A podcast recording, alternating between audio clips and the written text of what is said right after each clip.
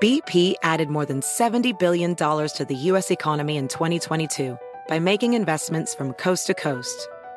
Investments like building charging hubs for fleets of electric buses in California and starting up new infrastructure in the Gulf of Mexico. It's and, not or. See what doing both means for energy nationwide at bp.com slash investing in America. Hacer dinero de manera difícil, como degustador de salsas picantes, o cortacocos, o ahorrar dinero de manera fácil con Xfinity Mobile. Entérate cómo clientes actuales pueden obtener una línea de Unlimited intro gratis por un año al comprar una línea de Unlimited. Ve a es.xfinitymobile.com. Oferta de línea Unlimited gratis termina el 21 de marzo. Aplican restricciones. Xfinity Mobile requiere Xfinity Internet. Velocidades reducidas tras 20 GB de uso por línea. El límite de datos puede variar.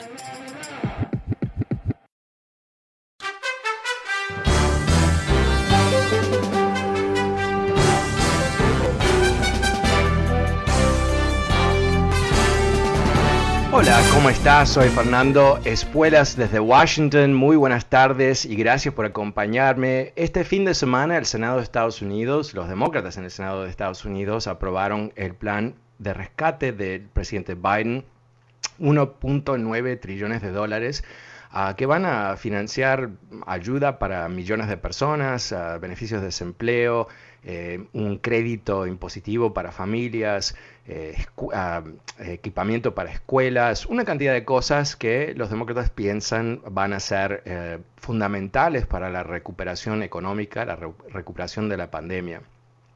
Es importante poner esto en su propio contexto. recordemos que desde los años 30 los presidentes de Estados Unidos siempre han marcado eh, el éxito relativo de su primer año a través de los famosos 100 días de Franklin Delano Roosevelt.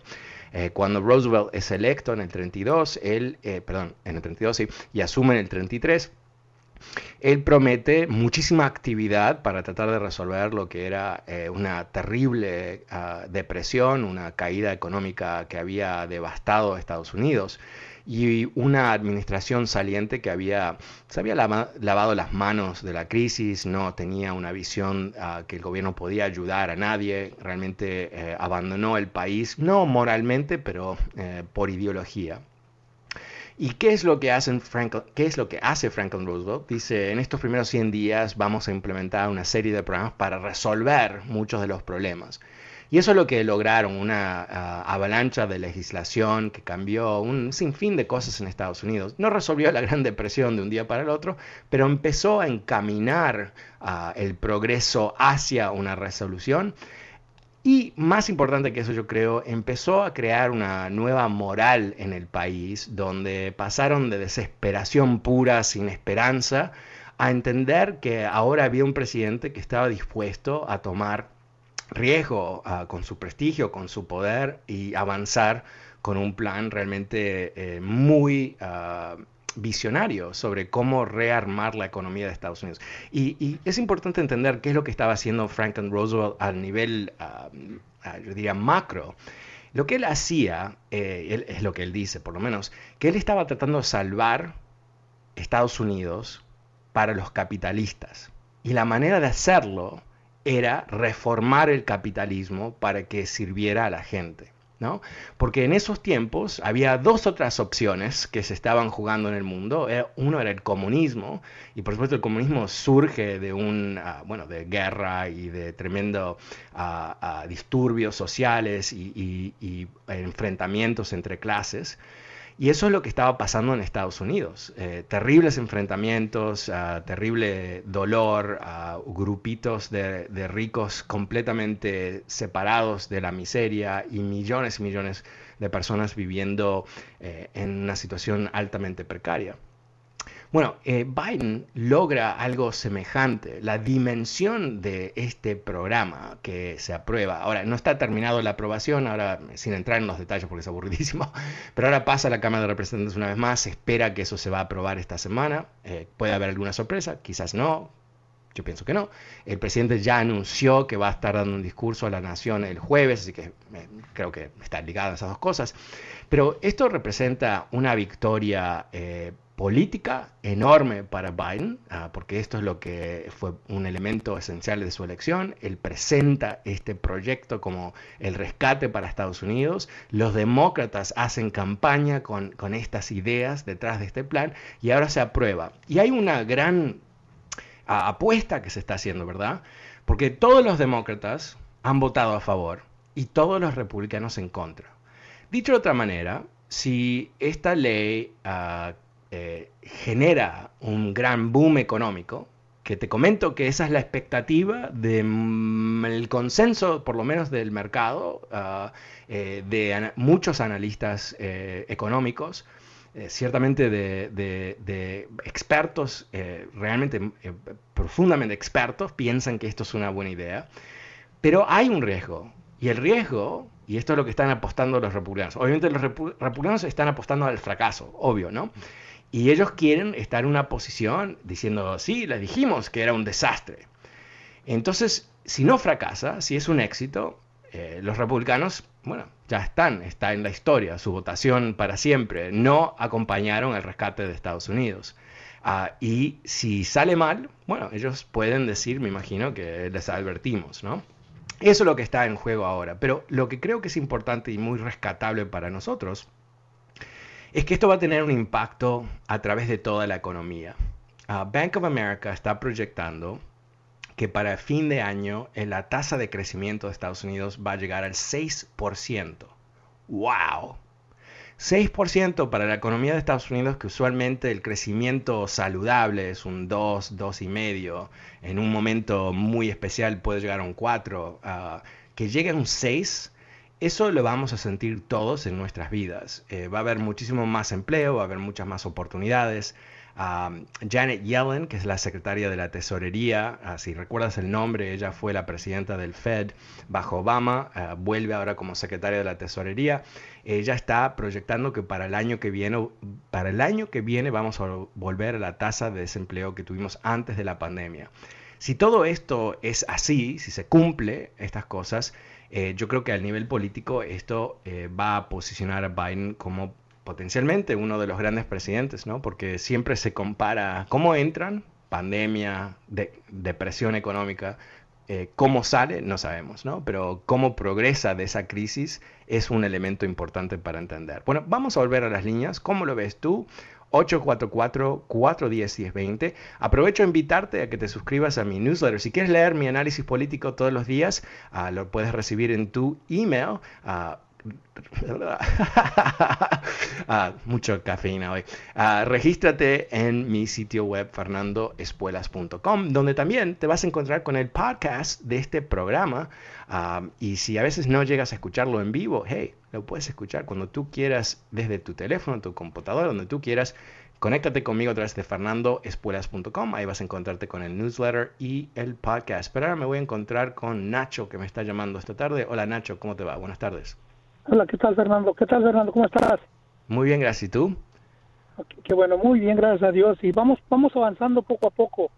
Este, yo tengo muchos amigos, muchos clientes que yo hago que son republicanos y, hablo muy, hablo mucho con ellos a que entiendan que si no si no cambian su manera de, de, trabajar, el país puede irse a un a un solo lado. Entonces eso no es bueno, debe haber balance.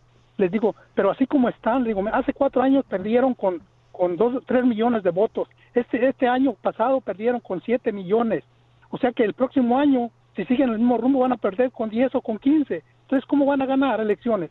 O sea que tienen que hacer algo diferente. Si no, y los son, son, hay muchos fanáticos, fanáticos completamente que no, no, no piensan, pero la historia, todos los nuevos ciudadanos, el 60, 70%, 80% son mexicanos, son negros, la gente mayor se está acabando. Entonces, entonces, ¿cómo, ¿cómo van a ganar elecciones? Solo que suceda una catástrofe peor que la pandemia para poder, para que los demócratas puedan perder. Entonces, es muy difícil. no, no, no entiendo yo mucho a ellos que, se fanatizan y querer ganar a la fuerza, que no ganar con fraude. Es imposible.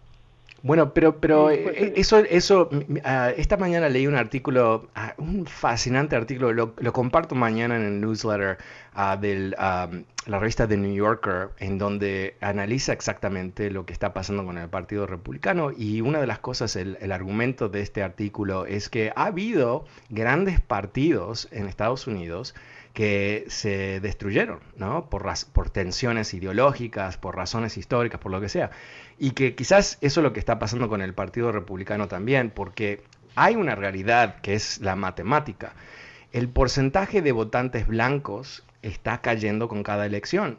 Ah, es la realidad. Y si el Partido Republicano eh, es casi exclusivamente blanco, 91% de los votantes republicanos, 91% de los votantes republicanos son blancos, quiere decir que ellos tienen, para mantenerse igual, tienen que ganar un porcentaje cada vez más alto del mismo grupo de votantes. Mientras tanto, los demócratas han ampliado su apoyo porque han podido evolucionar para atraer diferentes personas de, diferentes, inclusive de diferentes ideologías, pero más que nada a, través de, por supuesto, una capa de, centro izquierda. Ahí está la problemática. A mediados que se achica el apoyo ah, de los republicanos, y ellos no evolucionan, ¿qué es lo que están haciendo? Este es el peligro. Están tratando de cambiar las reglas de juego para hacerlo más, más difícil a los no republicanos votar. Y esto, más allá de ser antidemocrático y, bueno, ser una estrategia miserable, ¿verdad? Es algo muy peligroso porque sin duda la gente no, no va a bajar los brazos y decir, sí, quítenme todo el derecho, roben las elecciones. Eh, no, eso, eso no es una estrategia porque existe, y, creo que, que Biden gane con más de, de 80 millones de votos es demostración de eso, ¿no? Existe una tremenda voluntad en este país, blancos, negros, latinos, todos de asegurar que mantengamos el sistema ah, democrático.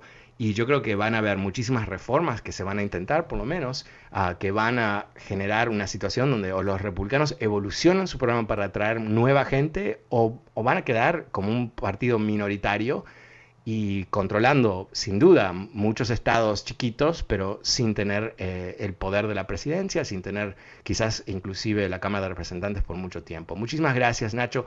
El número es 844-410-1020. Pasemos con David. Hola David, ¿cómo te va? Buenas tardes. Muy buenas tardes, señor Es un placer saludarle. Le admiro su programa. Mire, yo soy de acá de un pueblo del estado de California, Maywood, un pueblo muy pequeño y eh, creo que le he comentado esto en algunas otras ocasiones. La razón de mi llamada, y yo sé que usted es una persona muy sabio y usted me va a dar un consejo o nos va a dar, porque lo necesitamos. En esta, en esta población estamos manipulados por un grupo de, desafortunadamente también latinos, ellos ahí en el concilio, todo lo que traen al, a los concilios lo aprueban sin consultar al pueblo, como préstamos, o, grants, mounts, que le nombran, y desafortunadamente esto nos ha afectado en los últimos, yo diría, 21 años.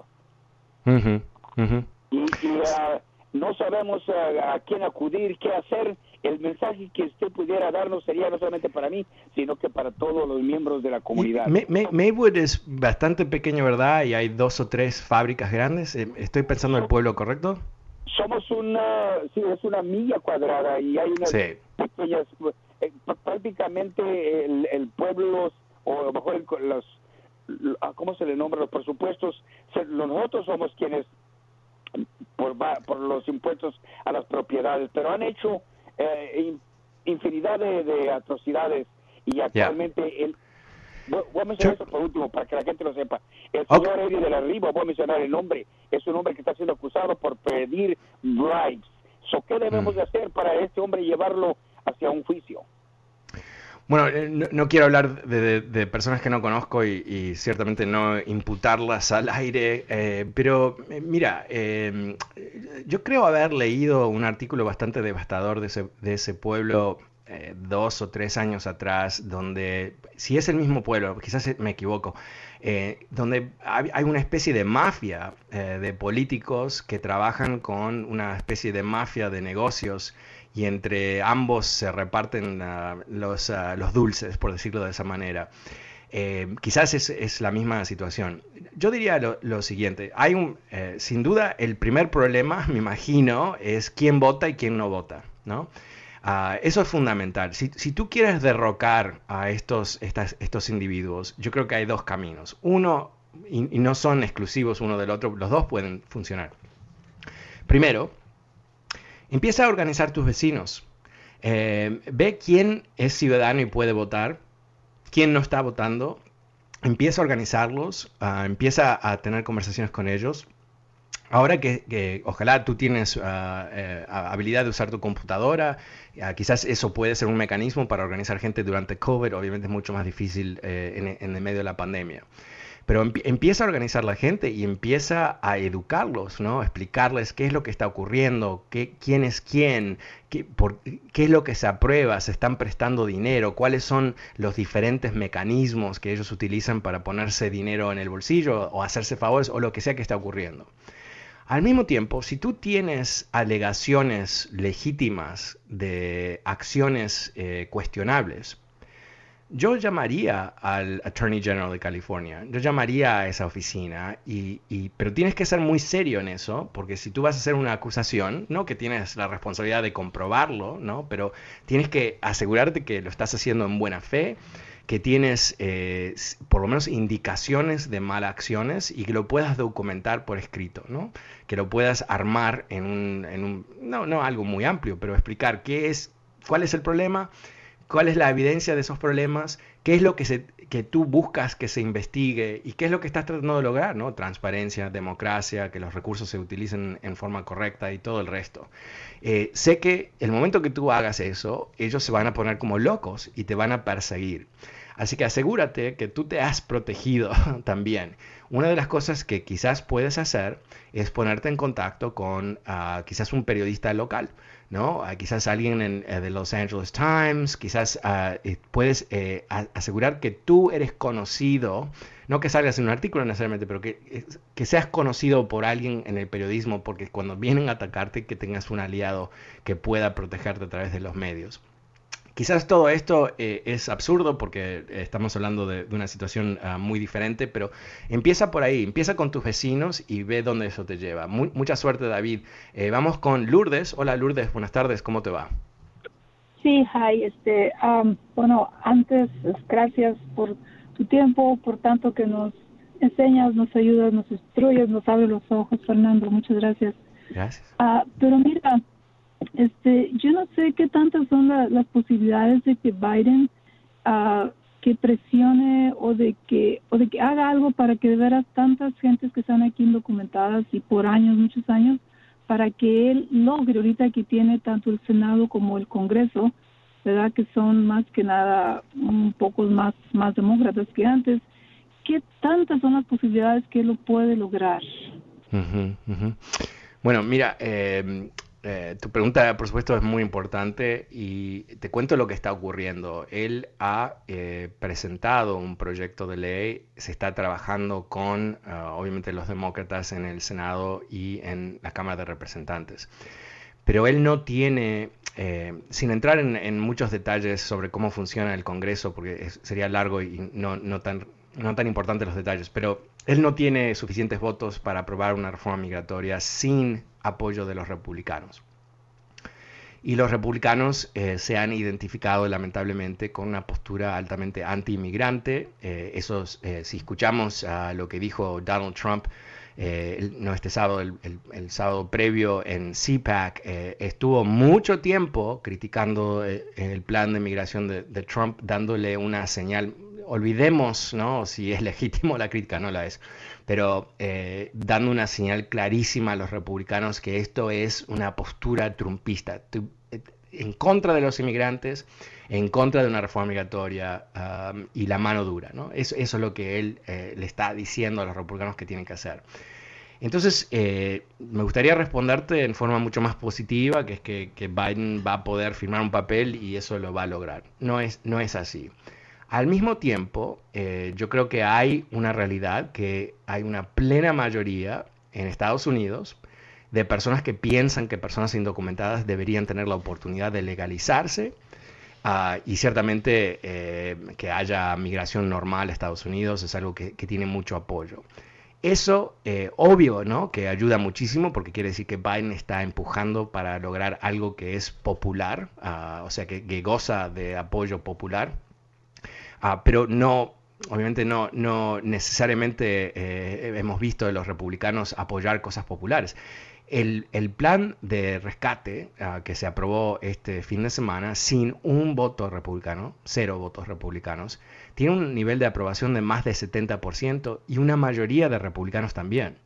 Y ellos se opusieron completamente a eso. O sea, eh, lamentablemente estamos frente a un partido republicano que se identifica con la no gobernación, con el bloqueo, y eso eh, va a tener ah, sin duda incidencia. Ah, pero, pero vamos a ver, vamos a ver, porque eh, también ah, hay ciertos republicanos que históricamente han estado a favor de una reforma migratoria, quizás haya suficiente para lograrlo.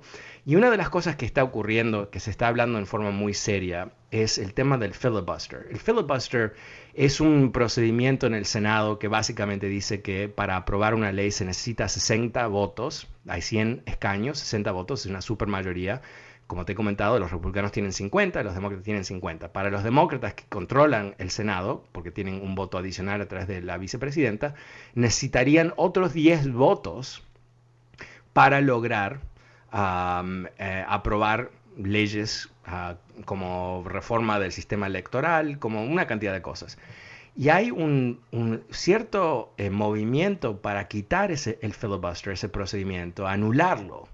Ahora, no va a ocurrir de un día para el otro, pero yo creo que si los republicanos eh, siguen obstruyendo todo de aquí en adelante, yo creo que los demócratas están generando la presión política eh, como para, o, el, argumento político como para abolir el filibuster. Y si eso se logra, que yo estoy totalmente a favor de hacerlo, porque yo creo que esta, este procedimiento que tiene una historia media oscura, eh, era destinada a no dejar a que la mayoría pueda cambiar las reglas sobre esclavitud primero y después Jim Crow, así que tiene una historia muy negra. Pero eh, si se puede liquidar, se va a aprobar inmediatamente. Ahora, hay otra opción que no es la opción, yo diría, la más atractiva, pero es una opción más, que es en el 2022, o sea, el año que viene, hay elecciones de medio término. Eh, hay muchísimos más escaños republicanos que demócratas en juego. Y puede haber la posibilidad de que los ah, demócratas ah, amplíen lo que es su mayoría en el Senado. No es la probabilidad más grande por un tema histórico, que es que en las elecciones de medio término, o sea, en los primeros dos años de cualquier nueva presidencia, se considera que esos son los dos años de máximo poder para un presidente, porque después viene la bofetada electoral, que usualmente el partido del presidente pierde escaños en el Congreso. Casi siempre, no siempre, pero casi siempre. Puede ser que eh, el efecto del plan de rescate eh, vamos, a, vamos a cruzar los dedos para todos, ¿no? que nos vaya muy bien como país, y que sea un gran éxito lo que está haciendo Biden ahora, eso lo puede posicionar a él y a los demócratas el año que viene en una postura muy, muy positiva para poder mantener el control de la Cámara de Representantes y quizás expandir la mayoría en el Senado. Esas cosas son dinámicas y, yo creo que depende muchísimo el, los, el sentimiento de los votantes empezando el año que viene, en enero, si la gente se siente bien, se siente que hay oportunidad, no, no todo va a estar resuelto, no todo el mundo va a estar contento, obviamente, y siempre el país está dividido, o sea que siempre va a haber un 35, 40, 45% que odia todo lo que haga Biden día y noche, ah, pero eh, eh, no se necesita el 55% de los votantes, 45% eh, de los votantes, se puede lograr cosas importantes el año que viene. Así que vamos a ver, yo, yo mantengo cierto nivel de optimismo porque yo creo que eh, más allá de las asperezas desatadas por los republicanos, más allá del intento obvio y, a, propósito de dividir la gente, hay mucha gente en este país que quiere superar lo que vivimos en los últimos cuatro años. No digo de la parte ideológica, pero eh, tener un país que funciona, tener una vida mucho más tranquila. Eh, obviamente, yo creo que cuando estemos del otro lado de la pandemia,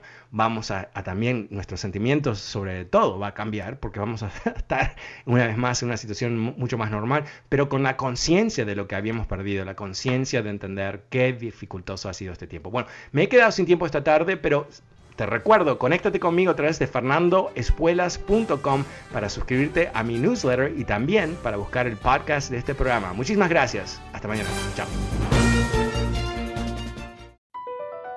BP added more than $70 billion to the U.S. economy in 2022. Investments like acquiring America's largest biogas producer, Archaea Energy, and starting up new infrastructure in the Gulf of Mexico. It's and, not or. See what doing both means for energy nationwide at bp.com slash investing in America.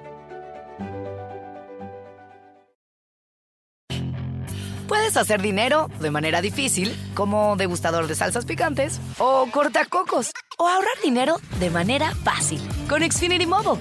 Entérate cómo clientes actuales pueden obtener una línea de un límite intro gratis por un año al comprar una línea de un límite. Ve a es.xfinitymobile.com.